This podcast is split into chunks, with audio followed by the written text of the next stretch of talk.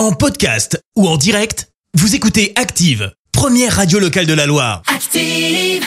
L'actu des célébrités, c'est l'actu People. Paul. Sans transition, il a voulu le dire deux fois. Allez, c'est parti. Euh, on parle donc people, people avec Allez. Clémence. Et on commence par un gros ascenseur émotionnel. Beyoncé ne passera pas du côté de Lyon. Bah ouais, on a eu l'annonce de sa Ah, mais oui, tournée elle hein, qui venir, avait fuité, notamment sur les réseaux sociaux. Queen Bee était donc censée poser ses valises le 6 juin prochain Bah oui. à Lyon, au Groupama Stadium. Seulement voilà, alors que tout le monde l'annonçait, finalement, au moment de voir les préventes de tickets, bah, il y avait plus que deux dates, Paris et Marseille. Euh, pourquoi Le tourneur de la chanteuse aurait évoqué des problèmes d'annonce qui ont également eu lieu au Royaume-Uni.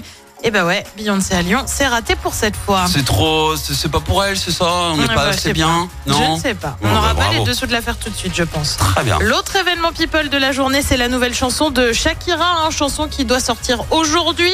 Ah Pour oui. le moment, on l'a pas. Elle doit le sortir pour son anniversaire, mais surtout l'anniversaire de son ex, Gérard Piquet. Et oui, Donc on va bien voir hein, d'ailleurs si elle le taxe, si elle le tacle pardon son fameux ex dans la chanson, qui on le rappelle a officialisé lui sa nouvelle relation avec Clara.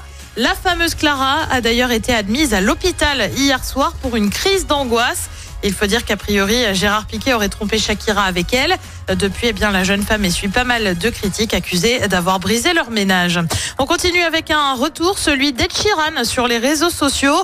Le chanteur avait en effet relativement peu d'interactions avec les fans hein, depuis bien deux ans. ouais, Il vrai. a hein. désormais donné plus d'infos. Il a tout simplement pris ses distances avec les réseaux après raison. avoir eu des turbulences personnelles.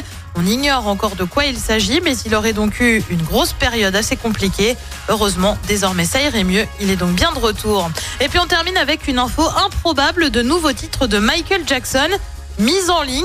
Ah Alors non, on n'est pas sur la théorie du complot comme quoi euh, finalement il serait pas mort, mais plutôt sur un vol de disque dur de Brad Sundberg, collaborateur historique du roi de la pop. Oh. Il se serait tout fait dérober la semaine dernière à Bruxelles lors d'une conférence euh, sur les coulisses des albums de Michael Jackson.